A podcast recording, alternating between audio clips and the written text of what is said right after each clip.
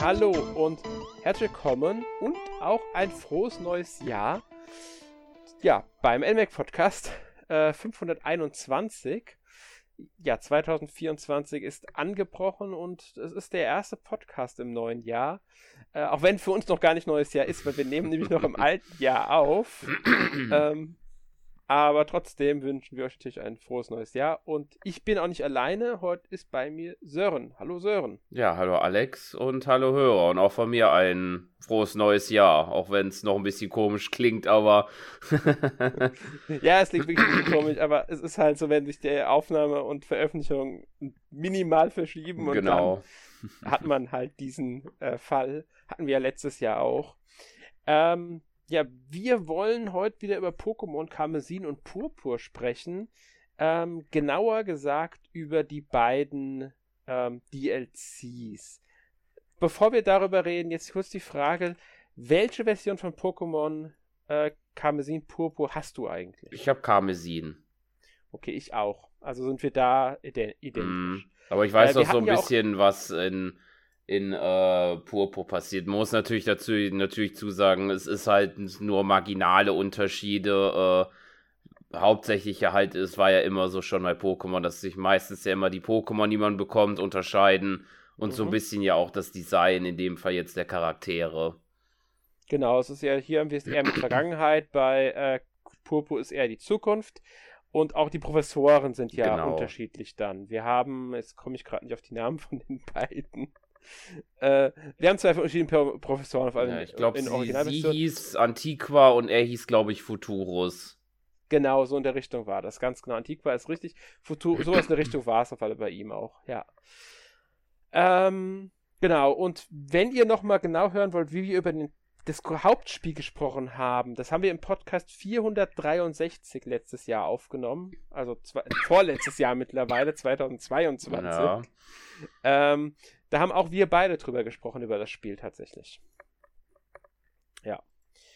Ähm, ja, und jetzt sind halt beide DLCs da. Also, das war ja dieses der Paket der Schatz von Zone 0. Man kann es ja auch nicht getrennt kaufen. Es gibt ja nur diesen Season Pass mit beiden DLCs für 35 Euro, also 34,99. Ähm, beziehungsweise, ich glaube, es gibt auch ein Komplettset mit Hauptspiel ähm, und mittlerweile müsste das es auch physisch geben, dass man das Hauptspiel mit beiden DLCs in einer physischen Version kauft, wobei ich glaube, dass dann die DLCs trotzdem runtergeladen mm. werden müssen übers Internet. Ja, denke ich auch. Ja. Ähm, da bin ich mir jetzt gerade beim Preis nicht ganz sicher, was das kostet. Äh, ja. Und der erste DLC äh, ist erschienen am. Jetzt muss ich gerade überlegen. Ich hatte es mir ich glaub, tatsächlich das notieren. War auf jeden Fall Mitte September, glaube ich. Ja, ich, wollte, ich wollte so sagen 14. oder 15. Das war jetzt meine mm. Überlegung gerade. Ich meine, es war der 14. September.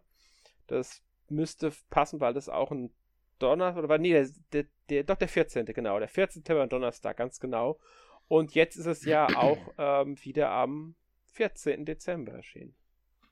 Ja, genau ja, drei Monate genau. später. Ganz genau, drei Monate später. Und ähm, erst wenn man den Season Pass kauft, dann bekommt man äh, natürlich diese beiden DLCs, also Teil 1 die türkisgrüne Maske und Teil 2 die indigo-blaue Scheibe. Ähm, das sind ja die beiden großen DLCs von dem Spiel. Und man kriegt allerdings auch erstmal so ein Akademie-Set, das ist einfach neue Kleidung. Die hat man von Anfang an, wenn man den Season Pass kauft, oder hatte man von Anfang an. Mittlerweile hat man ja sowieso alles, wenn man den kauft, weil ja alles erschienen ist. Mhm. Ähm, ja, neue Kleidung, okay, ja, ist halt, ist schön, aber ja. äh, nicht sonderlich hübsch. Wobei ich auch sagen muss, glaube ich, wenn ich mich noch richtig erinnere, die unterscheiden sich auch, glaube ich, nicht so besonders von den normalen Akademie-Outfits, die man hatte. Nein, die haben nur ein anderes Muster, ja, genau, ich, in erster ja. Linie. Und das muss, es ist auch nicht wirklich schön. Also ich ja. mag die nicht. Ich muss aber sagen, das ist allgemein ein Problem in dem Spiel. Ich finde die Kleidung insgesamt eher. Ja, ich hätte lieber eine größere Auswahl, mehr Variation, persönliche Entscheidung, was für eine Hose, was für ein Oberteil kombiniere ich. Ja, das ähm, stimmt. Man kann es natürlich verstehen mit Schule und Schuluniformen. Genau. Das ist ja so ein, so ein Trend da, vor allen Dingen in Amerika und Japan und so, aber ja. Ich ja, denke mal, beim nächsten Mal werden sie wahrscheinlich wieder das ein bisschen freier halten, wie sie es ja auch vor, äh, in den Vorgängern gemacht haben. Genau, und ich hoffe auch drauf, weil ich hätte es gerne wieder ein bisschen freier. Ich verstehe, wie gesagt, die Schulthematik. Ich finde es auch vollkommen in Ordnung.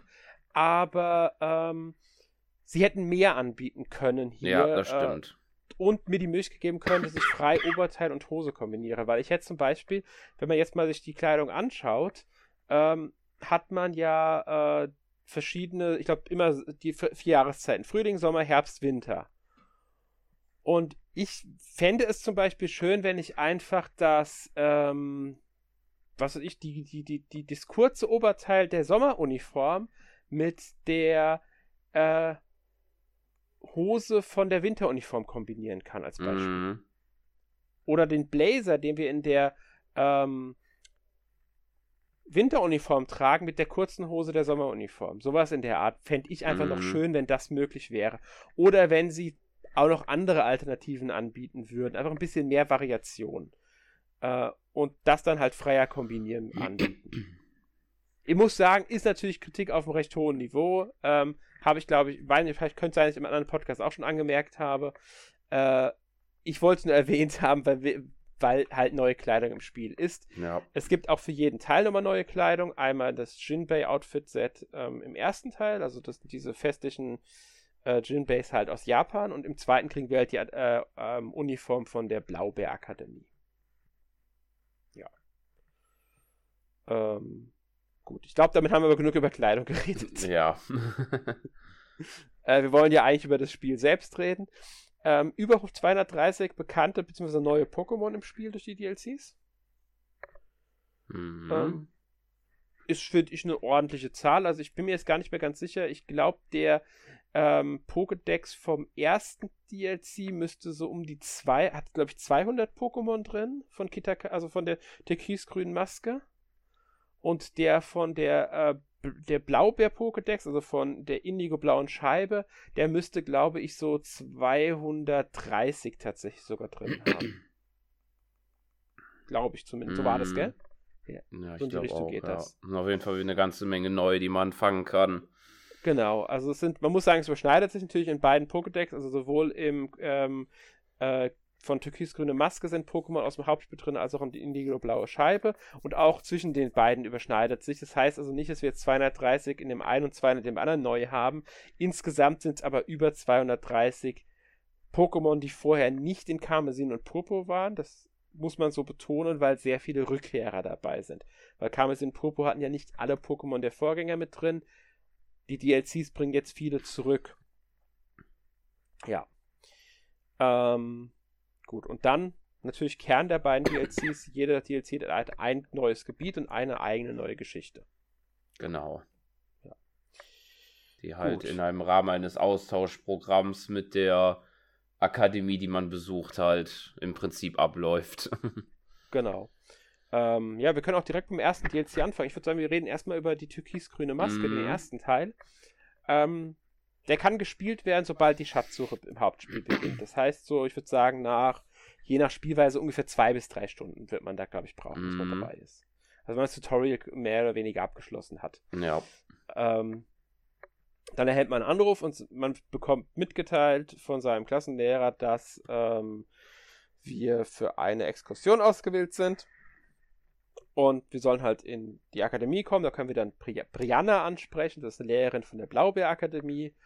Und die bringt uns dann mit ein paar anderen Schülern nach Kitakami ins Dorf. Ähm, Midoriya und dort findet dann unsere Exkursion statt. Und das ist dann auch das komplett neue Gebiet. Das ist halt wirklich, ich finde, eine recht von, von, von der Größe her eigentlich recht ordentlich, der Umfang. Ja, würde ich auch sagen. Also ich finde, da kann man sich nicht beschweren, was, was die Karte angeht. Ja, es äh, ist natürlich, ja, genau. Es ist natürlich nicht äh, auf dem Niveau, was äh, Paldea hat von der Größe. Ja, aber ich denke mal, es ist ein, denke ich mal, ein ordentlicher Bereich auf jeden Fall, der auch äh, von der Story auch sehr gut abgedeckt wird, finde ich, dass man auch jeden, jedes Gebiet auch erkunden kann. Genau, also ich würde sagen, also von so von der Größe her würde ich sagen, etwa ein Viertel bis ein Drittel von Paldea ja, genau. ist eher, eher ein Viertel als ein Drittel. Aber für so ein DLC finde ich vollkommen ausreichend. Ja, Wie du schon genau. gesagt hast, es wird auch gut abgedeckt. Zum Teil sogar erst im Endgame, muss man auch sagen. Ja. Also erst, indem man die Story beendet hat. Was ich auch sehr schön finde. Ähm, ja, also neue Gebiet Kitakami und jetzt ist halt natürlich die Frage, worum geht's denn überhaupt in dem DLC die türkisgrüne Maske Sören? Ja, also es geht, äh, wie schon gesagt, um äh, den, die Exkursion mit dem Austauschprogramm und äh, der Hauptteil äh, in Kitakami, wo man auch so ein bisschen schon merkt, dass das so ein bisschen asiatisch angehaucht ist, ähm, bezieht sich um, äh, ja, im Prinzip um Ogapon und die drei heldenhaften Pokémon Boninu, Benesaro und Beatori. Und äh, ja, wir treffen da auf äh, ja, die zwei wichtigsten Charaktere, äh, ja, eigentlich schon direkt am Anfang des Spiels lernen wir kennen, nämlich Hanna und Jo. Und äh, ja, die begleiten wir dabei, kämpfen natürlich, wie es sich für Pokémon gehört, in verschiedenen Kämpfen gegeneinander. Und äh, ja, ich glaube, die erste Aufgabe, wo man halt anfängt, ist halt das äh, Kitakami zu erkunden.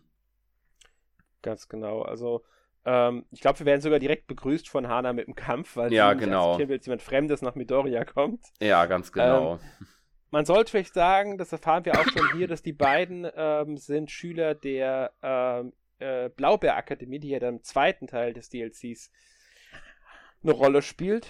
Ähm, und Brianna ist ja auch eine Lehrerin von dieser Akademie, aber die beiden kommen halt ursprünglich aus Midoriya, also das ist denn ihr Heimatdorf. Genau. Und deswegen sind sie auch dort.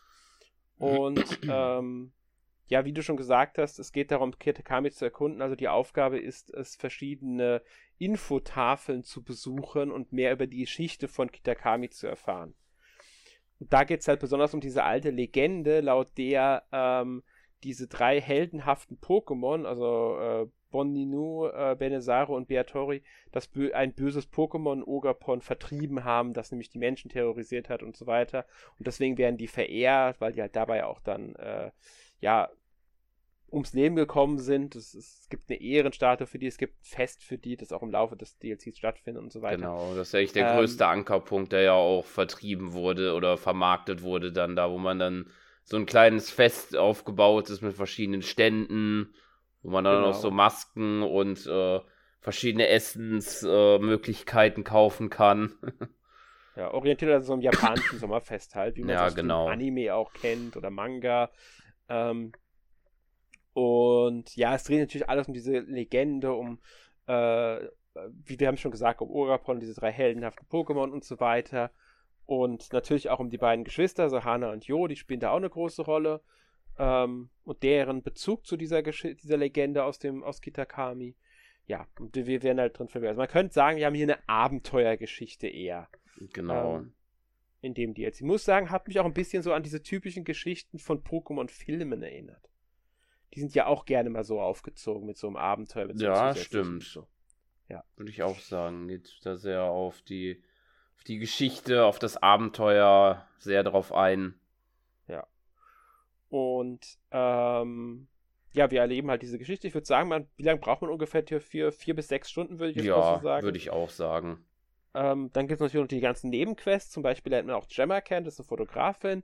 Sobald wir genug Pokémon in unserem Kitakami Pokédex haben, können wir ihre Nebenaufgabe annehmen. Das ist aber eher so ein Endgame-Content. Es gibt auch eine Questreihe, bei der wir so ein Ehepaar immer wieder an verschiedenen Orten treffen. Ähm, weiß nicht, ob du das gespielt hast. Ich habe äh, abgeschlossen hatte ich die nicht. Die hatte ich nur einmal angefangen und mir angeschaut, was die so zu sagen hatten, aber. Also es gelohnt, es lohnt sich ja. Okay. Es ist ganz witzig, das zu Ende zu spielen, ähm, weil man trifft die auch an verschiedenen Orten halt. Ähm, und die sind schon ziemlich bescheuert im Kopf. Also man muss echt sagen, die haben ein bisschen so, denn ihre Weltanschauung ist schon sehr eigen. ähm, nee, also ich fand es ganz lustige ähm, äh, Nebenquest, aber ist es halt wirklich nicht viel mehr, als die an verschiedenen Orten aufzusuchen und hin und wieder mal gegen die zu kämpfen. Mhm. Mehr ist es nicht, aber es ist, es ist wie gesagt eine ganz witzige. Das Spannendste ist vielleicht herauszufinden, wo sie hin wollen, weil sie geben immer in ihrem Gespräch, bevor sie verschwinden, eine Andeutung, wo sie als nächstes hingehen. Was sie sich anschauen wollen. Mhm. Ähm, aber wie gesagt, das ist halt eine der Nebenquests, die man recht früh starten kann, aber die wird einen so den DLC durch, glaube ich, beschäftigen. Und ähm, ja, dann gibt es halt auch diese ganzen anderen ja, Pokémon, die wir fangen wollen. Es gibt, wie gesagt, viele neue Pokémon. Einige davon fangen wir natürlich erst, wenn wir in der Story durch sind, äh, weil erst ein hohes Level und so weiter. Ähm, oder weil sie dann erst verfügbar werden. Gibt es auch logischerweise. Kennt man ja alles von Pokémon-Spielen. Da ist ja relativ ähnlich wie eigentlich immer. Ähm, man sollte hier wirklich anmerken, dass wenn wir das Spiel starten, nachdem wir schon das Hauptspiel durch haben, wir wahrscheinlich eine viel zu starke Gruppe haben. Ja, absolut. Ja, weil die ersten Pokémon, auf die wir treffen, haben nicht mehr Level 10. Ja. Aber man muss ich natürlich glaub, sagen, die, die Kämpfe, äh, die Trainer der Kämpfe, also Hanna und Jo beispielsweise, die passen sich schon an dem Level, ja. wie weit man in der Story ist. Aber halt die, die in der, die wilden Pokémon, die man antrifft, die sind halt sehr gering gelevelt. Das stimmt. Ähm, wobei ich glaube, nicht alle Storykämpfe passen sich an. Ich meine, ein paar entscheidende, also das habe ich gemerkt, weil die waren sehr niedrig angesetzt, trotz allem. Ähm, sie passen sich nur in einem gewissen Rahmen ja, an, genau. muss man sagen. Also wenn wir jetzt schon Level 70 oder höher haben bei Pokémon, werden wir wahrscheinlich keine Probleme mit dem DLC haben, ja. bis zum, durch, zum Durchspielen. Ähm, muss man halt im Hinterkopf sich behalten. Also ich habe es natürlich so, dann, ich habe es dann wirklich so gemacht, dass ich eher schwache Pokémon genommen habe und die, die ich neu gefangen habe, damit ich da dieses ja, normale Erlebnis habe und mm. nicht dieses, mhm. ich bin überlevelt und kein Pokémon hat eine Chance gegen mich. Ja, ich habe auch versucht, äh, hauptsächlich mal neue reinzunehmen, äh, die es ja auch neu in dem DLC gibt, was ja auch, denke ich mal, der Ansatz daran war. Genau. Ja. Ähm, ja, also ich muss sagen, mir hat der DLC wirklich gut gefallen, auch wegen den ganzen Nebenquests und den Endgame-Inhalten und so. Ich habe das wirklich lange und viel gespielt, auch recht schnell durch, also wirklich äh, direkt gespielt und auch wirklich dabei geblieben bis zum Ende. Ähm, weiß nicht, wie es dir jetzt ging bei dem ersten von den beiden, also bei Türkis Grüne Maske. Also. Ja, ich fand es auch äh, sehr unterhaltsam. Man muss natürlich auch noch sagen, wir hatten auch noch eins äh, noch nicht an, äh, angesprochen, nämlich gibt es ja auch noch ein Minispiel Genau. Was ja noch rein dazu gekommen ist, nämlich die Oni -Aus das Oni-Austreibungsspiel. Äh, wo man, wenn ich mich richtig erinnere, auf seinem Reit-Pokémon, äh, also Koraidon, beziehungsweise ich glaube Miraidon heißt es ja in Purpur, ähm, Ballons einsammeln muss, glaube ich, waren es. Waren das Ballons oder waren das. Ja, es waren Ballons, genau. Okay. Die muss man, ich glaube, durch die muss man durchreiten und dann kriegt man für je nach Farbe eine andere Frucht und die muss man dann auf diese, äh, auf so, ähm, äh, ja, in so bestimmte Orte bringen. Das sind so Aufsteller, an denen muss man die platzieren. Man muss eine bestimmte Anzahl von denen, glaube ich, platzieren. So war das, wenn ich mich richtig erinnere. Ja, genau. Und dann zwischenzeitlich kommt dann auch, glaube ich, eine gewisse Pokémon-Art. Ich glaube, waren das, äh, ähm, Oh, ich, ich weiß oh, es gerade, glaube ich, gar nicht mehr, mehr wer das, welche das sind. Da kommen Pokémon, die, die, wollen uns, die, die fressen halt ja, das, was genau. wir ablegen. Und deswegen müssen wir die halt auch vertreiben. Ähm, und wir müssen halt im Grunde das Ziel erreichen und ähm, ja. Hauptsächlich Highscores aufstellen, darum genau. ist das Hauptziel. Kriegen halt Belohnung dafür. Einmal machen wir es im der Hauptlauf der Story, dann müssen wir das machen. Danach können wir es aber jederzeit wieder machen. Und für alle, die noch nicht das Reit-Pokémon freigeschaltet haben, kann ja sein, kriegt man halt eins gestellt vom Spiel. Ich weiß ja. gar nicht mehr, was für eins das war. Wahrscheinlich dann das, worauf Koraidon und Miraidon basieren, das, äh, das Grüne, glaube ich. Ich weiß jetzt nicht mehr, wie das heißt. Es hat, glaube ich, auch einen besonderen Namen, aber was man ja wahrscheinlich, was man ja auch in den Paldea häufiger sieht. Vermute ich jetzt ja, ich, mal kann gut sein. Wie gesagt, ich weiß gerade überhaupt nicht mehr, welches es ist. Ähm, aber man kriegt halt eins gestellt und ähm, dann hat man kann es also auch spielen, ohne dass man jetzt sein Reit-Pokémon im Hauptspiel bereits mm. bekommen hat. ähm, was ja auch wichtig ist. Genau. Ja.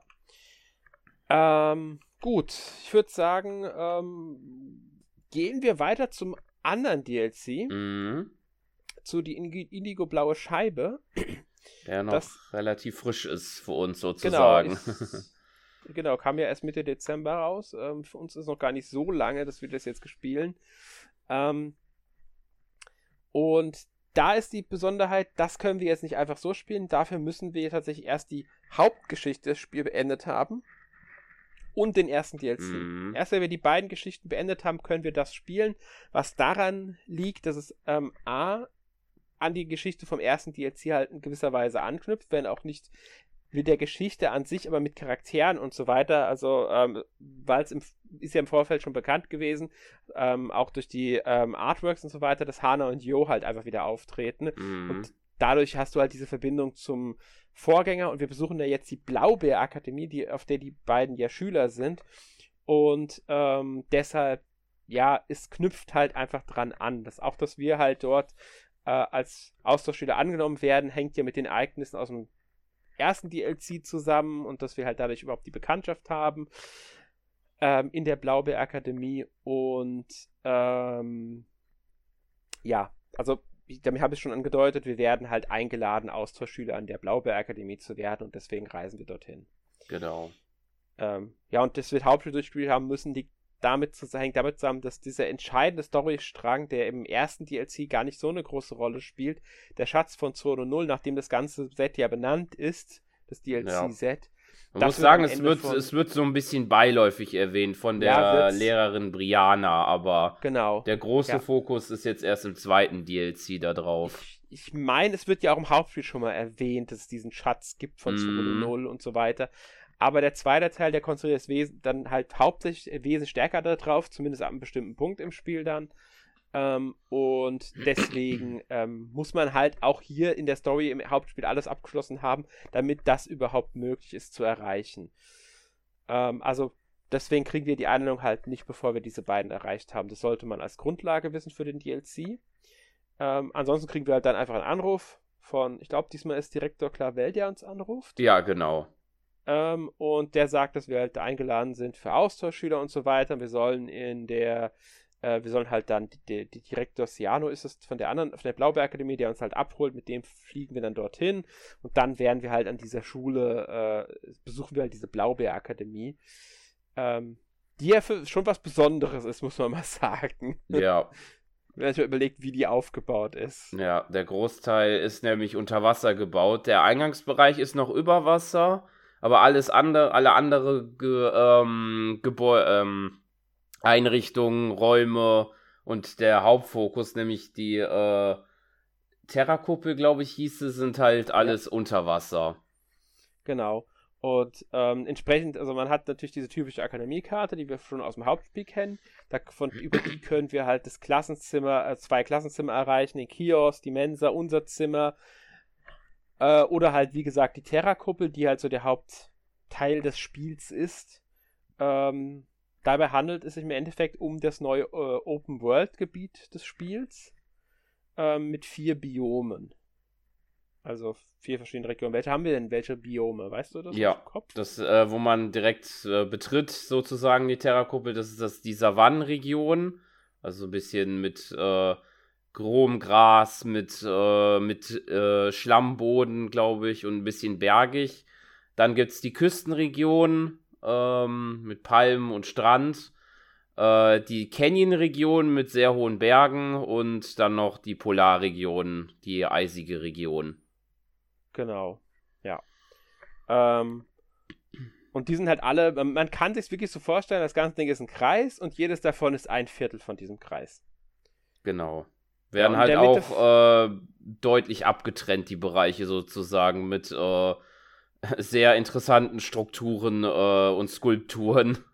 ja, diese, diese, diese, diese, alles, was in dieser Zone ist, ist aus diesen Blöcken gebaut, die ja. schon etwas ähm, eigen wirken. Aber dadurch stechen sie halt hervor und man sieht wirklich auch die Bereiche, in denen man zum Beispiel eine Pokécenter-Station finden kann, in der man sich halt heilen kann oder auch Automaten zum Kaufen. Man sieht halt sehr schnell diese Stellen, beziehungsweise andere besondere Orte, an denen man vielleicht ein Item findet oder so. Es fällt auf sowas. Und ich denke, das ist auch der Hintergrund, warum diese ähm, Blöcke so gestaltet wurden, weil es auffallen soll. Ja, genau. Ja. Ähm, ja, es gibt noch den Zentralplatz, der ist in der Mitte von den vier Regionen. Ähm, ich glaube, Areale nennen sie die da können, da haben wir halt dann auch, äh, ja, unter anderem ein Poke-Heilding und so mm. weiter und mhm. so fort. Ähm, joa. Und natürlich sind wir die meiste Zeit in der Terrakuppel unterwegs, aber auch in anderen Bereichen. Ähm, die Geschichte hier ist weniger äh, diese reine Abenteuergeschichte. Hier geht es tatsächlich um eine klassische Liga-Geschichte. Genau, da steht deutlich mehr, würde ich sagen, das Kämpfen, die Kämpfe mehr im Fokus als äh, im ersten Teil. Genau. Und vor allen Dingen. Wir haben ja auch eine neue. Hm? Wollte ich auch noch sagen, vor allen Dingen merkt man das auch, weil die Kämpfe ähm, mehr daraus gelegt werden, dass das alles Doppelkämpfe sind. Genau, stimmt, das ist eine Besonderheit des Spiels, mm. also des DLCs. Wir haben eigentlich, also aber abgesehen, wenn wir auf wilde Pokémon treffen, da ist es natürlich ganz klassisch, ja. eins gegen eins. Aber schon wenn wir auf normale Trainer in der, in der Wildnis treffen und die ansprechen, sind es Doppelkämpfe. Also alle Kämpfe, die wir gegen andere Trainer ausführen in, dem, in äh, äh, Indigo Blaue Scheibe, sind Doppelkämpfe. Was schon eine Besonderheit ja. ist. Ich glaube, es gab es im Hauptspiel nur bei einem einzigen ähm, Arenaleiter. Ja, ich meine auch. Also es ist schon, Eine muss man schon deutlich mehr Strategien anwenden. Ja. Ähm, und natürlich sind die auch entsprechend stark, die ganzen Pokémon. Ich glaube, das niedrigste Level, was, es jetzt im DLC gibt, ist Level 50 mm. bei mhm. Pokémon in der Wildnis. Ähm, ja, und wie gesagt, die Story dreht halt um diesen Aufstieg. Also wir nehmen dann an der Blaubeerliga teil. Die hängt mit der Liga AG zusammen. In der Liga AG gibt es Streit. Und wir müssen die Top 4 und den Champ besiegen. Wir wollen jetzt hier nicht verraten, wie das alles, inwieweit wir da reingezogen werden. Wir wollen natürlich nicht spoilern. Aber ähm, es ist halt das Klassische. Wir müssen die Top 4 besiegen, um dann den Champ bekämpfen zu dürfen. Ähm, und ja, wir treffen sich auf alte Bekannte. Ich meine, wir haben es schon erwähnt, dass Hannah und Yoda Schüler sind. Ähm, und ansonsten sind halt die äh, Top 4 und der Champ die wichtigen Charaktere dieses DLCs. Genau.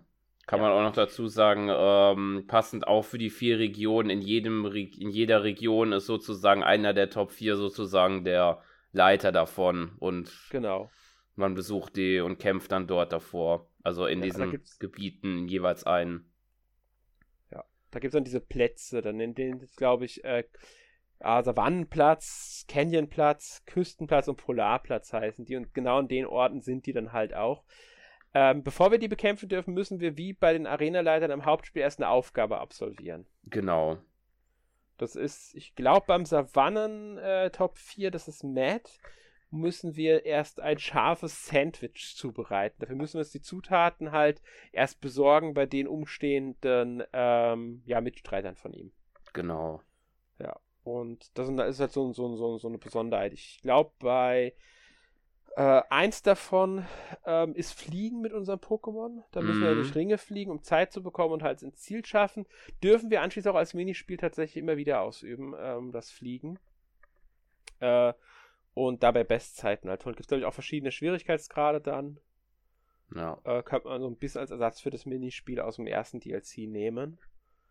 Ähm, wie sie ja mittlerweile auch schon im Trailer gezeigt haben, deswegen ist es kein Spoiler, kann man das Fliegen auch später im Spiel, äh, im DLC noch frei für einfach so freischalten, mm. also mhm. außerhalb vom Minispiel. Genau. Ja.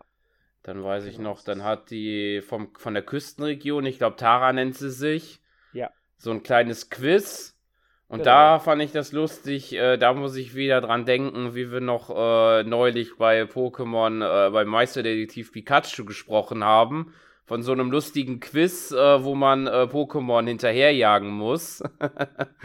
ja. Das kommt schon eher hin. Äh, das, sowas hätte ich mir auch eher vorgestellt damals. Das ist schon mehr ein richtiges Quiz, um zu wissen, was das Besondere an den Pokémon ist. ja, genau, das stimmt. Habe ich auch gedacht bei dem Quiz. Das, ist, das hätte ich in, äh, in Master Chief Pikachu haben wollen. Ja.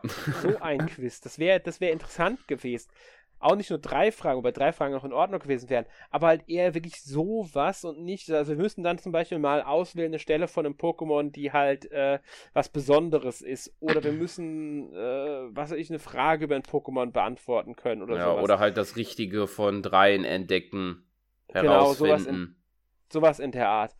Und ähm, das wäre halt, weil da wird Pokémon Wissen auch ein bisschen abgefragt. Da, äh, wenn wir scheitern, ist nicht schlimm, wir dürfen natürlich immer wiederholen. Ja. Kennen wir ja aus Pokémon, auch wenn wir einen Kampf verlieren, dürfen wir wiederholen. Und ich sag euch, Kämpfe verlieren kann in dem DLC schneller passieren, als man denkt. Ja. ist mir nämlich auffallend. Also ich finde gerade die Top 4 sind schon verdammt stark. Also die haben schon.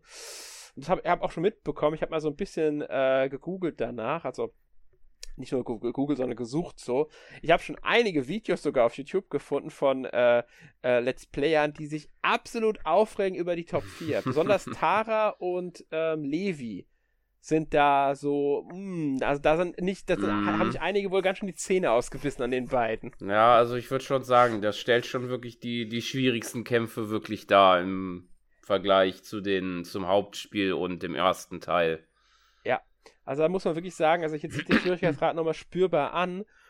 Und da muss man echt aufpassen. Also da, wenn man da nicht auf die ähm, Stärken und Schwächen achtet und die Pokémon zu niedrig im Level sind, da kann man ganz schön schnell das Nachsehen haben. Ähm, das, das, geht ganz schnell. Wobei ich auch schon den, den Fall hatte tatsächlich, dass ein Pokémon von mir das Level 100 ist, also Höchstlevel. Mhm. Ähm, gegen ein Level 75 mit ein, von einer Attacke getötet wurde. Das war nicht mehr schon eine Attacke mit äh, sehr effektiv oder sowas. Also auch sowas kommt in dem DLC vor. Da war ich dann schon auch ganz schön geschockt, dass es äh, so heftig teilweise reinhaut. Ähm, ja. Kann frusten, muss ich sagen. Ja. Es kann auch frusten. Ähm, heißt jetzt nicht, dass es unschaffbar ist, mm. es ist also jetzt nicht unfair oder so, aber es muss ja nicht unfair sein, um frustig zu sein. Ja, es kommen halt so einige Kniffe da ähm, und äh, ja, Attacken, die genutzt werden beispielsweise, die man so halt, äh, die halt schon ein bisschen professioneller, würde ich sagen, sind. mhm, genau. Aber da muss man sich wirklich drauf, und man muss halt wirklich schauen, dass man im Zweifel halt einfach den Kampf nochmal macht äh, dann in dem Wissen, welche Pokémon nutzt der halt genau, genau, worauf kann ich mich einstellen. Also man musste auch so ein bisschen dieses Lernen mitnehmen, wenn man wirklich scheitert. Versuchen sich das zu merken und dran anzupassen, weil das Schwierige ist ja auch, das sind immer zwei gegnerische Pokémon im Einsatz, also muss man auch überlegen, wie stellt man sich auf. Ähm, und wenn wir dann wissen, in welche Reihenfolge die Pokémon des Gegners kommen, kann man das viel besser anpassen aneinander. Mhm. Ähm, ja. Äh, was gibt's noch zum DLC zu sagen? Ähm, es gibt natürlich auch wieder Nebenquests einige. Mhm. Ist logisch. Es gibt Endgame-Content, ist auch logisch. Wir haben ja schon gesagt, auch, dass man das Geheimnis um den Schatz von Zone 0 löst. Ähm, wichtig auch der AG-Raum, der Liga-AG-Raum, mhm. den wir mhm. sogar umgestalten dürfen. Ja. Das hängt dann das mit dem zusammen, was es nämlich noch gibt, nämlich, dass es Missionen gibt in diesem Modus, die man in der Terra-Kuppel absolviert. Ganz genau, das sind dann so Sachen wie besiege 10 Pokémon per Autokampf oder fange ein Pokémon von Typ, ja, halt irgendeinem bestimmten Typ oder auch fotografiere ein schwimmendes Pokémon mhm. zum Beispiel kann das sein. Ja. Ähm, wenn wir zehn davon erfüllt haben, kriegen wir eine besondere Mission, die uns besonders viele sogenannte BP, also Blaubeerpunkte, einbringt. Und diese Blaubeerpunkte brauchen wir wirklich für fast alles in dem Spiel. Ja, also wie schon gesagt, um den Liga-AG-Raum zu, um zu gestalten oder auch äh, um beispielsweise neue Pokémon erscheinen zu lassen, weil das ist ja auch schon bekannt geworden, dass man die Starter-Pokémon der vergangenen äh, ähm, Generationen ja fangen kann. Ganz genau. Und da muss man sagen, also ähm, man kann, wenn man äh, im Liga-AG-Raum kann man da, also da kann man reingehen, da kann man an den PC gehen, da kann man seine Punkte auf, ausgeben, die man hat, seine BP. Äh, man kann dadurch neue Wurfstile bekommen, wobei ich echt nicht weiß, was die neuen Wurfstile einem genau bringen. Ja, halt das, wie der Charakter den Ball äh, wirft I beim Fangen oder wenn er den Pokéball, also das ein Team ja, aber Pokémon. Es hat nur optischen Zweck, ja, aber genau. keinen. Das meinte ich ja damit. Ja. ähm, ja, gut, man kann auch andere Sachen als Erweiterung, äh, optische, wie auch ähm, sowas für, für den halt äh, AG-Raum freischalten, dass der ein bisschen anders aussieht. Man kann neue Rahmen für seine Kamera und so weiter freischalten. All sowas, also solche kleinen Sachen. Das ist auch vollkommen in Ordnung. Das sind nützt schon nette Sachen. Die Hauptsachen, haben wir ja gesagt, sind die Erweiterung der Kuppel. Ja. Das ist das, was wir wirklich wollen. Ähm, weil wir dadurch halt, da gibt es vier Stück von, für jedes Areal eine. Und dadurch werden halt neue Pokémon dort freigeschaltet. Jetzt kommt aber das Heftige. Die, so eine Erweiterung für die Kuppel äh, kostet 3000 BP pro Areal. Ja. Das heißt, wir brauchen 12.000 Blaubeerpunkte. Ja, da ist man ein bisschen beschäftigt beim äh, grinden, wie man das so schön nennt. Ja, weil wir kriegen für eine Standardaufgabe zwischen 20 und ich glaube 60 Punkten. Ich glaube 80 kann man auch mal bekommen. Für die Sonderaufgaben, die wir ja alle 10 Missionen bekommen, können wir dann noch mal Glück haben und mal 200 oder 300 Punkte bekommen. Das ist aber echt nicht viel. Das ist ja. sehr wenig. Und dann müssen wir diesen BP auch noch einsetzen. 50 BP kostet das nur zwar, aber trotzdem ist es trotzdem, trotzdem Punkte, die uns verloren gehen. Um an den äh, Top, gegen die Top 4 antreten zu können, müssen wir die ausgeben. Wollen wir im Akademie-Kiosk was einkaufen Und das ist natürlich jetzt nicht irrelevant, weil dort kriegen wir natürlich Sachen. Gut, wir können auch jederzeit einfach nach Paldea reisen und dort die Sachen kaufen. Aber auch dort zahlen wir nicht mit Geld, sondern mit BP. Mit Geld können wir allerdings wiederum an den Einkaufsautomaten im äh, Terra, äh, in der Terra-Kuppel kaufen. Also da zahlen wir normal mit, ja, ich glaube, Poké-Dollar heißen die, gell? Ja, genau. Ja. Und auch in der Mensa, wenn wir da was essen wollen, ist die, ich glaube, die einzige Möglichkeit im Spiel, die, an der wir essen können, ähm, im Spiel, also diese typischen Mahlzeiten zu sich nehmen, die man ja überall kann, im Paldea und halt in Kitakami unter anderem bei dem Fest.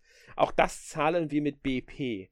Also da müssen wir echt aufpassen. Es mm. gibt sogar, mhm. glaube ich, äh, ein oder zwei Nebenmissionen, bei denen wir BP ausgeben müssen. Wenn ich mich nicht ganz täusche, war da was, hatte ich was im, äh, äh, gehabt.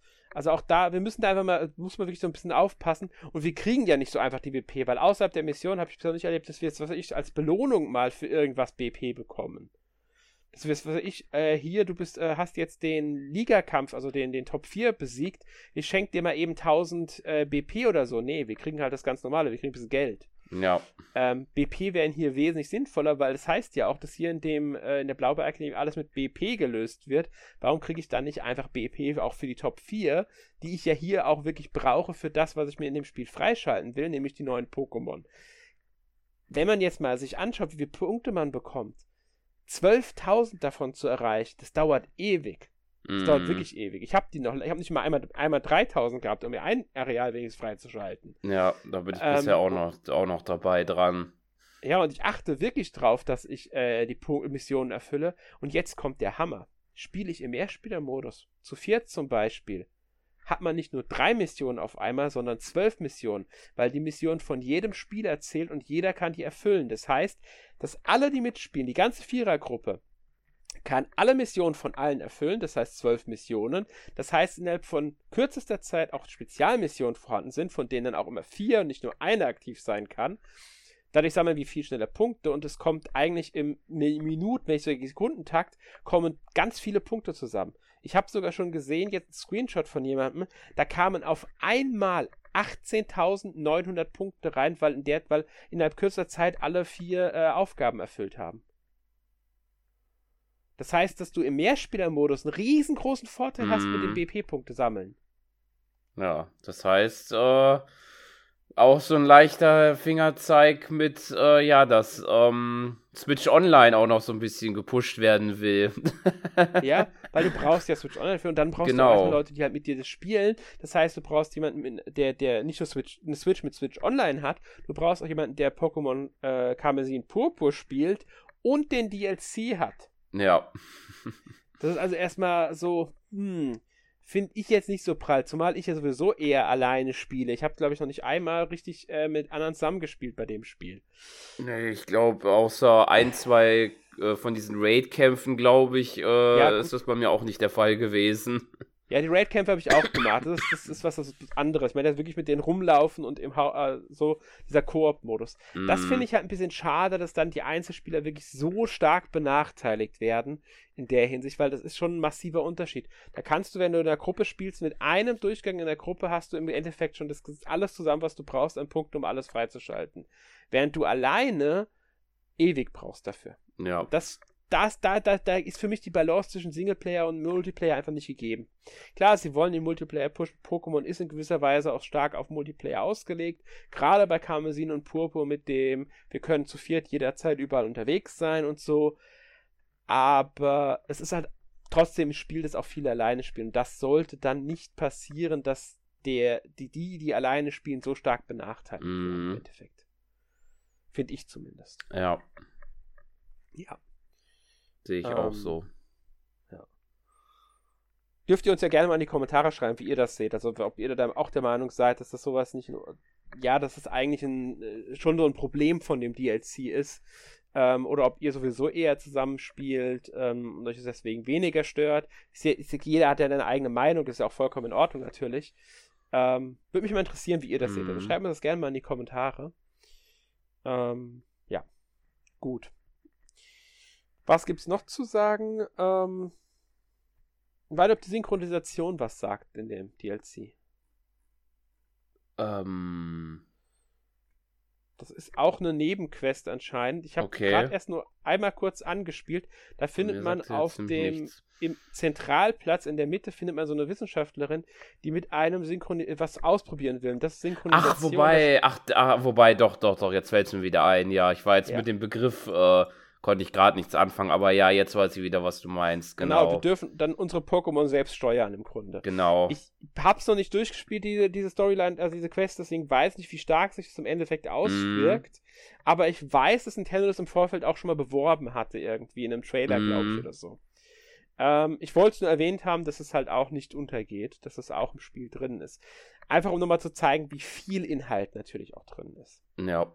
Ja, wir dürfen auch nicht vergessen, wir haben natürlich im erst, beim ersten DLC von Ogapon gesprochen und so und von den anderen, äh, von den drei legendären Helden mit als besondere Pokémon. Natürlich gibt es auch in, in Indigo Blaue Scheibe besondere Pokémon. Das dürfen wir nicht vergessen. Genau. Ähm, es ist allen voran das Pokémon, mit dem auch geworben wird, das überall drauf ist. Ich weiß, äh, ähm, das heißt Terrapagos. Genau. Terrapagos, ja. Ähm, das darf man nicht vergessen, also das ist natürlich auch wieder drin, das legendäres neues Pokémon. Außerdem gibt es dann noch ähm, als die Pokémon, die auch auf der Webseite beworben werden, ähm, Briduradon, das ist eine Entwicklung von Duraludon. Ähm, außerdem noch die zwei, und die sind wohl dann versionsabhängig. Einmal Furienblitz für Karmesin und Eisenhaupt für Purpur. Das sind so mhm. scheinbar die vier, die sie bewerben wollen, weil sonst wären sie nicht auf der Webseite. Ja.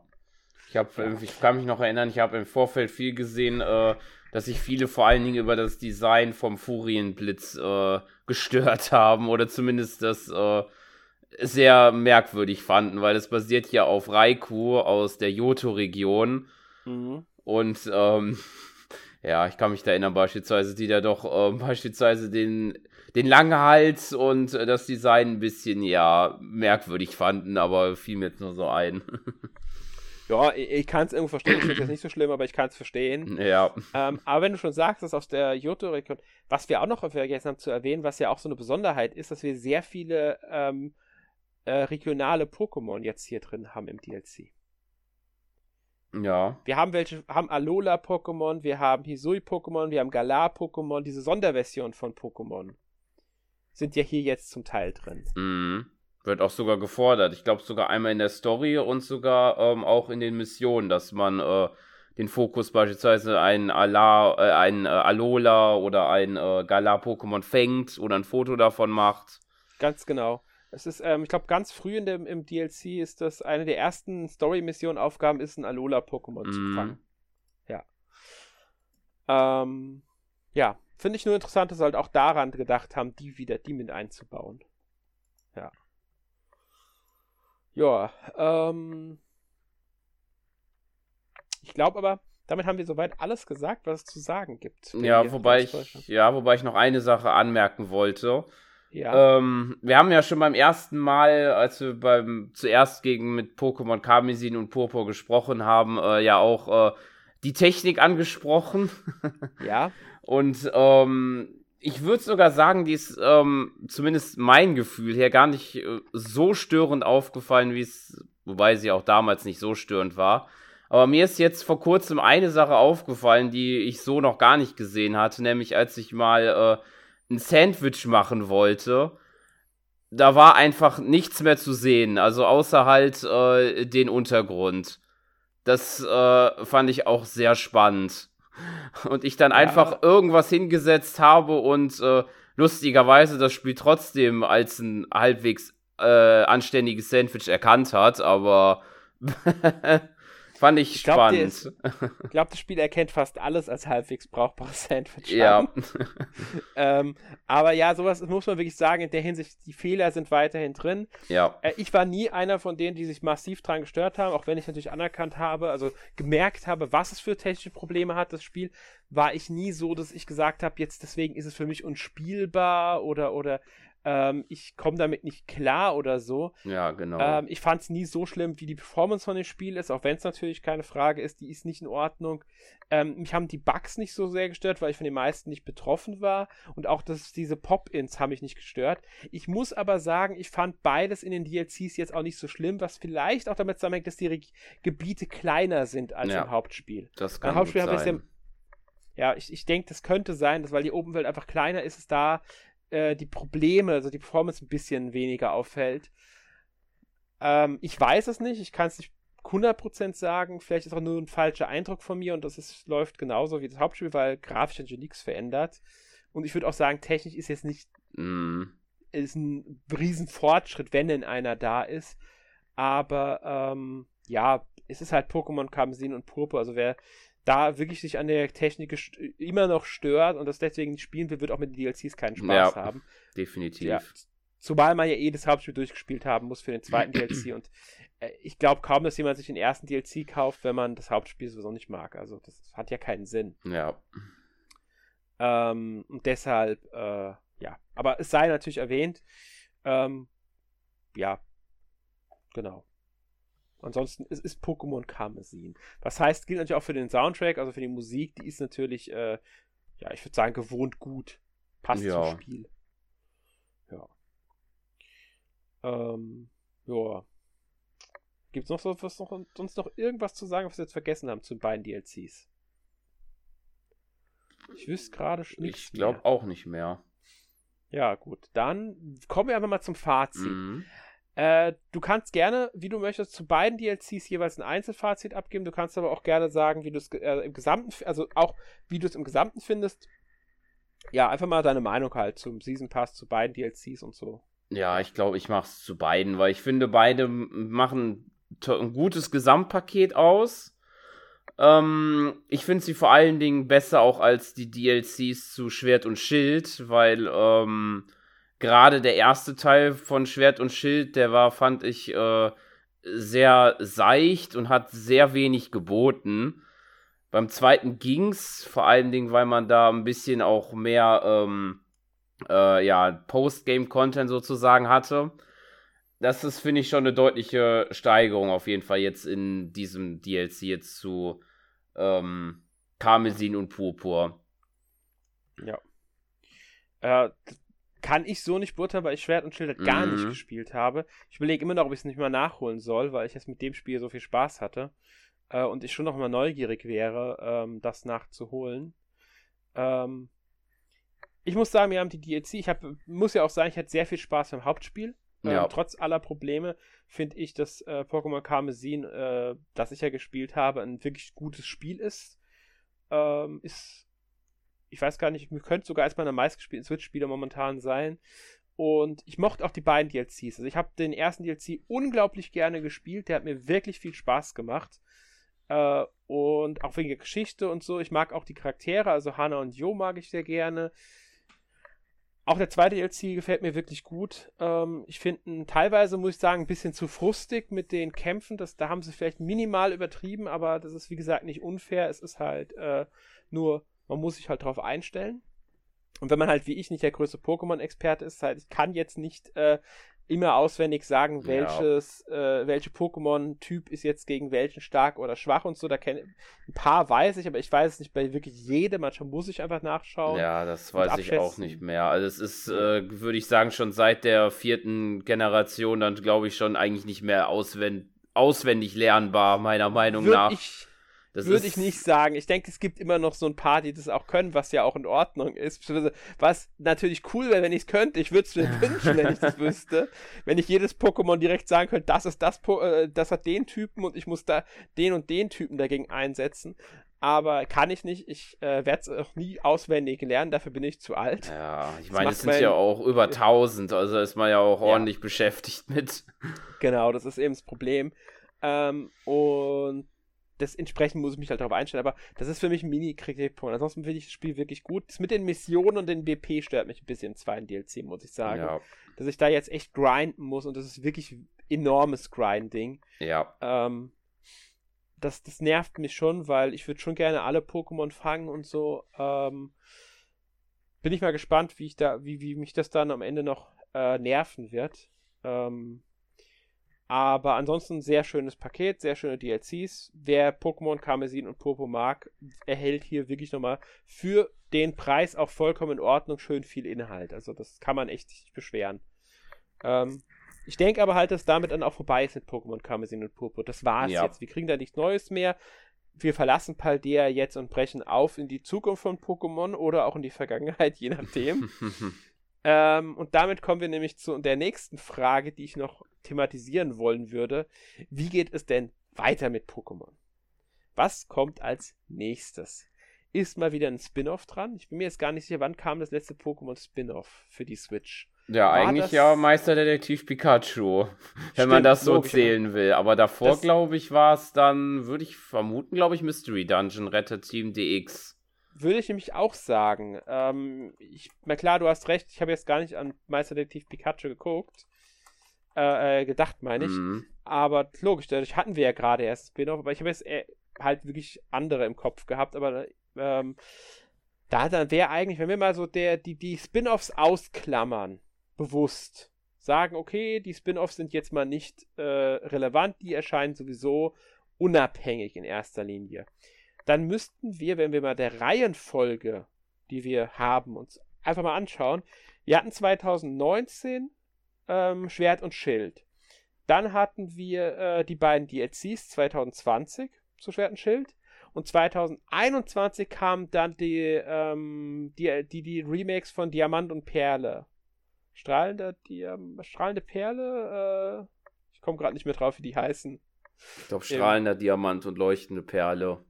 Ja, irgendwie sowas, genau. Mm. Ähm, da haben wir 2021 bekommen. 22 kamen dann äh, Legenden Arceus. Und also im Anfang 2022 und Ende 2022 kamen ja dann Karmesin und Purpur. Wenn wir dem jetzt folgen, haben wir dieses Jahr wieder zwei DLCs gehabt zu Karmesin und Purpur, also zum Hauptspiel. Wenn wir da mal glauben, dass Nintendo dieser Reihen und Nintendo und Pokémon kommen dieser Reihenfolge bleiben. Das heißt nicht, dass auch der Jahresabstand identisch ist. Also ich meine jetzt nicht, dass wir jetzt nächstes Jahr direkt das nächste Spiel bekommen, wobei ich es nicht ausschließen würde. Wäre eigentlich nach Logik als nächstes wieder ein ähm, Remake dran. Ja. Auch mit Blick davor. Wir hatten 2016 äh, Sonne und Mond, 2017 Ultrasonne, Ultramond. Das sehe ich jetzt mal als den DLC davon an. Ähm, und 2018 mit Let's Go Pikachu, Let's Go Evoli, äh, diese Sonderversion, was jetzt hier ähm, äh, Arceus angeht. Ähm, aber rein theoretisch müsste eigentlich als nächstes, wenn wir, wie gesagt, der Reihenfolge folgen, wieder ein Remake anstehen. Fände ich auch echt gar nicht schlecht, weil, ja. Ähm, ja. Aber ich weiß jetzt ehrlich gesagt nicht, wie oft sie diese Remakes bringen, weil ähm, mal jetzt von Ultrasonne, Ultramond, die ja sehr schnell nach Sonne und Mond kamen, ähm, wäre ja eigentlich ähm, waren zwischen Omega Rubin und Alpha Saphir und den Diamant Perle Remakes lagen, glaube ich, sieben Jahre. Also wenn sie bei Remakes immer so einen Abstand haben wollen, wäre natürlich, ja, verständlich. Ähm, oder sie wollen natürlich zwischen den Originalversionen ein bisschen mehr Abstand haben, weil als nächstes wären, glaube ich, Schwarz und Weiß dran, gell? Genau. Das Was, wären aber dann auch schon wieder 14 Jahre nächstes Jahr. Ja. Aber man muss natürlich dazu sagen, wenn man jetzt sich wieder den Blick zurück macht auf den DLC, die, ja. ähm, der Schatz von Zone 0, er hat einen großen Fokus auf die eine Region von Schwarz und Weiß. Ganz genau. Und deswegen habe ich mich auch gedacht, dass als nächstes sehr wahrscheinlich oder äh, gut möglich, sage ich mal, ähm, Schwarz und Weiß Remake mm. kommen könnte. Mich würde es nicht mehr überraschen, wenn sie sogar Schwarz-Weiß 1 und 2 in ein Spiel packen würden. Dass wir dann ein Remake haben, das Black 1 und 2 und also Schwarz 1 und 2 und Weiß 1 und 2 jeweils beinhaltet. Wie auch immer sie die dann nennen mm. werden. Mhm. Weil ich bin mir nicht sicher, ob sie da die auf Nummer zwei Spiele aufteilen. Ich weiß, es sind zwei Spiele, aber ich bin mir nicht mehr ganz unsicher, wie war, groß war denn der Unterschied? War das ein komplett neues Spiel? Ja, ich will mir da auch überlegen. Also ich meine, es hat sich auf jeden Fall ein paar an der an den Kämpfen mit den Arenen was geändert. Ich meine auch die Geschichte war eine ähm, neue, die zwei Jahre ja, nach dem stimmt. ersten. Mhm. ansetzen. Also, das wäre halt so die Frage, wie machen sie es? Sie könnten natürlich auch hingehen und zwei Remakes draus machen, ähm, aber die müssten dann halt eher zeitnah zueinander erscheinen als normalerweise. Äh, weil sonst hätte ich mich gesagt, wir kriegen nächstes Jahr jetzt äh, das Remake zu Schwarz und Weiß. Im übernächsten Jahr, also 2025, dann das nächste Legenden-Pokémon, das dann in der Vergangenheit eben von der Einheilregion spielen könnte. Und Ende 2025 möglicherweise dann schon das nächste Haupt, den nächsten Hauptteil. Oder halt versetzt um Jahre. Ich habe jetzt nur Beispieljahre mm, genannt, wenn ja. sie halt in jedes Jahr was haben wollen. Kann auch natürlich auch sein, dass man ein Jahr Pause machen oder so. Würde ich jetzt auch nicht ausschließen. Ähm, ja. Es, es, es, war nur so meine, meine, mein mm. Gedanke. Die Frage ist, wie du das siehst. Hältst du auch ein Remake als wahrscheinlich als nächstes oder glaubst du, sie setzen direkt einen neuen Hauptteil an? Nee, ich denke auch schon eher, dass es ein Remake sein wird. Ja, dann ist ja rein von der Reihenfolge auch Schwarz mm, und Weiß einfach dran. Ja. Vor allen Dingen, wenn man auch dazu sagen muss, es kommt dann natürlich die, Event, die Switch 2 höchstwahrscheinlich dann ja. Ja. Es wird wahrscheinlich dann nicht mehr auf der normalen Switch sein oder halt für beide, je nachdem, was da die Planungen sind.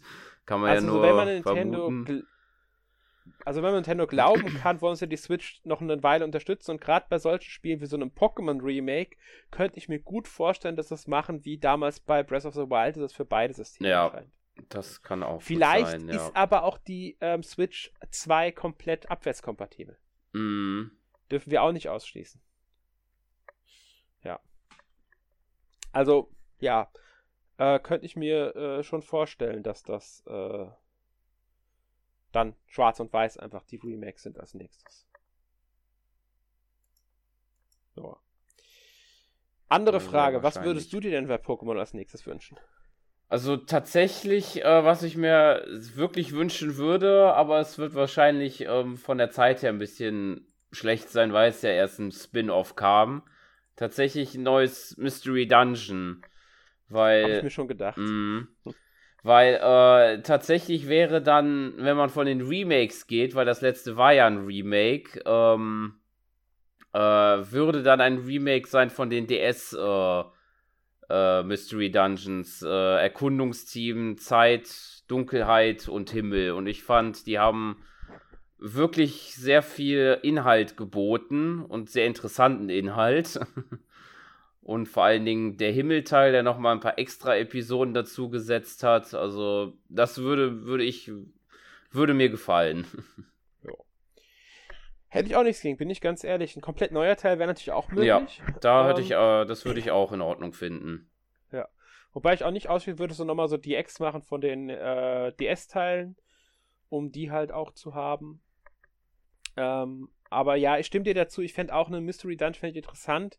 Es gab ja noch die Ranger-Reihe, aber mm. die so drei Teile bekommen. Das wäre auch noch was, was ich mir vorstellen könnte, was sie irgendwann nochmal beleben könnten. Mm. Aber ähm. wird natürlich schwer. Man muss halt gucken, dass die richtige Hardware da ist. Es ist natürlich auf der Switch genau. machbar. Genau.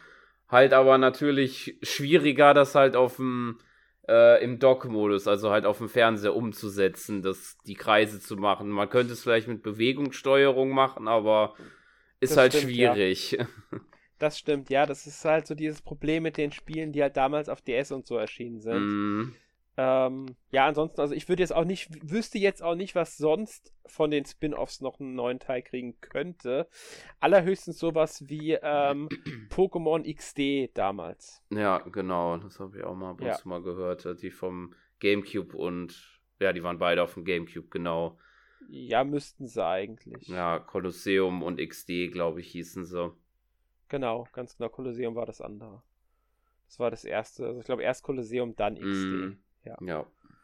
Ja. Und ähm, ja, sowas wäre natürlich auch mal wieder denkbar. Aber mal ab, wir, wir, können ja mal abwarten.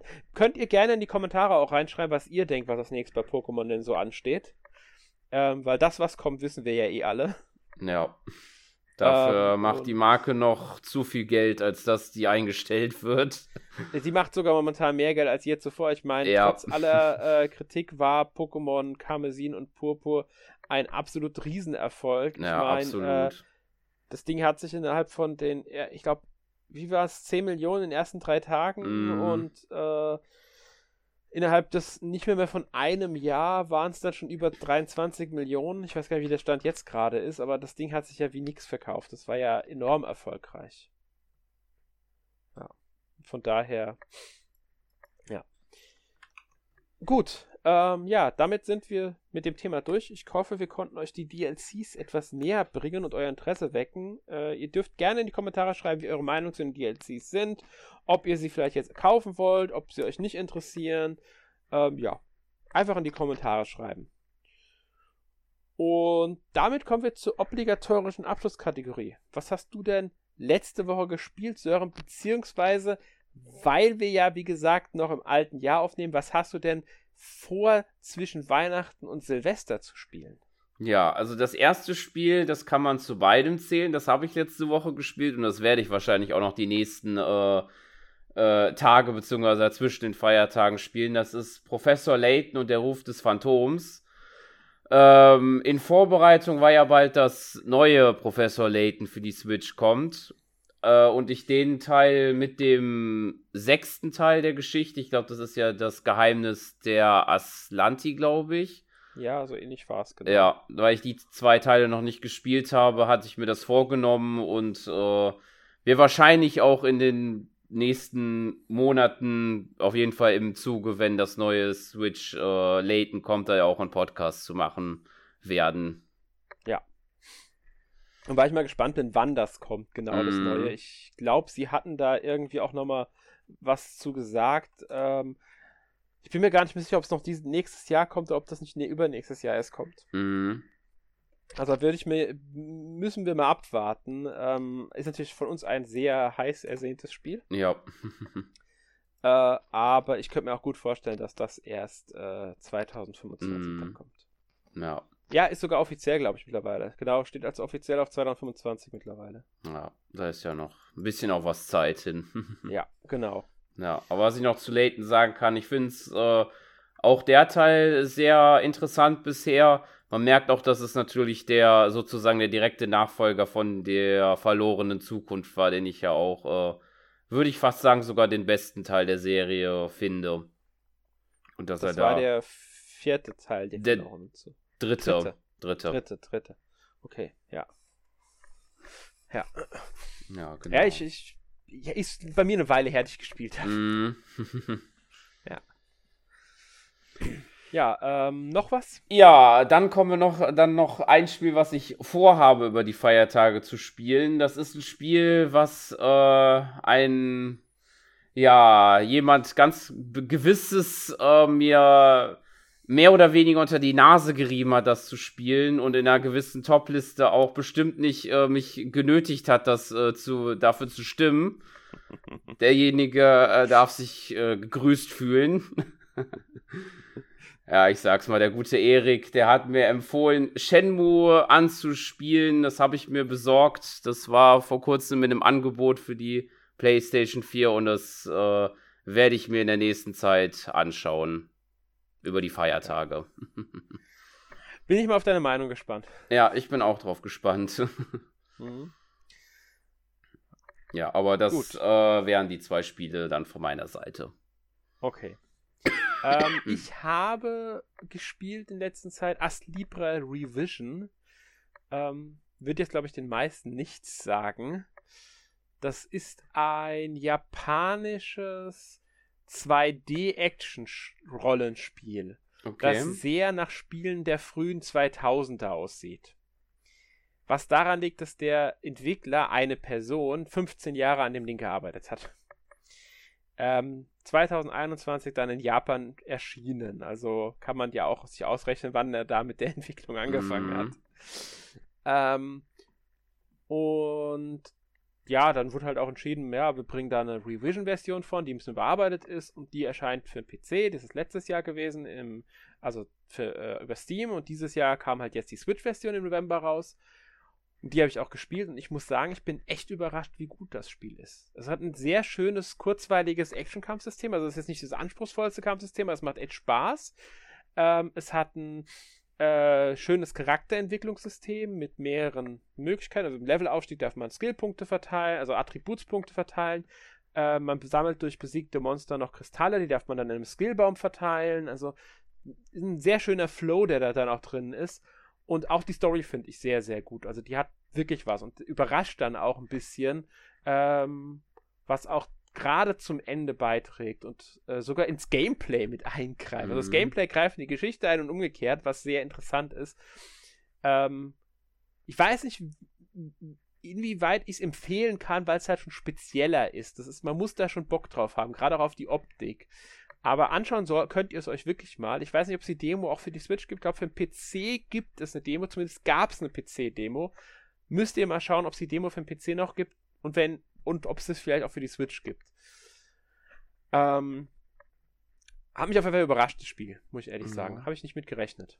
Und ähm, dann habe ich schon gespielt, werde ich aber auch noch spielen weiter zwischen äh, Weihnachten und Neujahr. Avatar Frontiers of Pandora für die mhm. Xbox. Das ist dieser neue Ego-Shooter Action-Adventure von Ubisoft, halt zu den Filmen. Ich meine, äh, die von ähm, James Cameron. Mhm. Das Spiel ist ja auch lange, lange Zeit in Entwicklung gewesen. Ich muss sagen, es gefällt mir bisher wirklich gut. Mhm. Schönes Spiel. Äh, folgt halt der Far Cry-Formel sehr stark, aber auf eine mit einem eigenen Anstrich und gerade die Welt Pandora ist halt wirklich wunderschön mm. und mhm. toll zum Leben erweckt. Ähm, ja, macht mir Spaß. Ist jetzt nicht, ich will nicht sagen, dass mein Spiel des Jahres wird oder so, aber es ist ein schönes äh, Spiel, das äh, ja, auch eine schöne Open World hat, äh, mit Missionen, überzeugt. Die Story ist jetzt nicht das überragendste bisher, aber sie geht vollkommen in Ordnung für das Spiel und ja, genau. Ähm, ja, und dann, um noch zwei Spiele zu nennen, die ich wahrscheinlich auch zwischen äh, Weihnachten und Neujahr spielen werde, äh, das sind einmal Assassin's Creed Mirage. Das muss ich jetzt eigentlich auch mal spielen, nachdem ich es schon eine ganze Weile hier liegen habe. Ähm, und dann noch Cyberpunk 2077, das ich jetzt äh, dann auch endlich mal weiterspielen will mit dem Update und dem DLC, damit ich da auch mal in die Pötte komme bei dem Spiel. Da weiß ich halt genau. schon, wie es ist. Ich finde es halt wirklich gut, das Spiel und gerade der, äh, der, der, der, das Update ähm, 2.5 war es ja, glaube ich, meine ich. Ähm, oder 2.0, ich will mich nicht das große Update, das halt jetzt war im September, hat ja nochmal viel verändert am Spiel und auch der DLC ist groß, also wirklich gut, muss man sagen. Also, ey, mm. ja. Mhm. Genau, ja, das war's dann von meiner Seite aber dazu. Ja. Gut. Ich glaube, dann sind wir fertig für ja, heute, oder? Denke ich ja. auch. Gut, dann verabschieden wir uns. Nächste Woche gibt es den Podcast zu Barton Kaitos 1 und 2 HD Remaster. Äh, da werde ich dann mit Markus über die beiden ja, Gamecube-Rollenspiele sprechen, die ja für die Switch noch aufgelegt wurden. Dürft ihr euch darauf freuen und damit verabschieden wir uns. Wünschen euch noch einen schönen Tag, schönen Abend, wann auch immer ihr das hört. Bis zum nächsten Mal. Tschüss. Tschüss.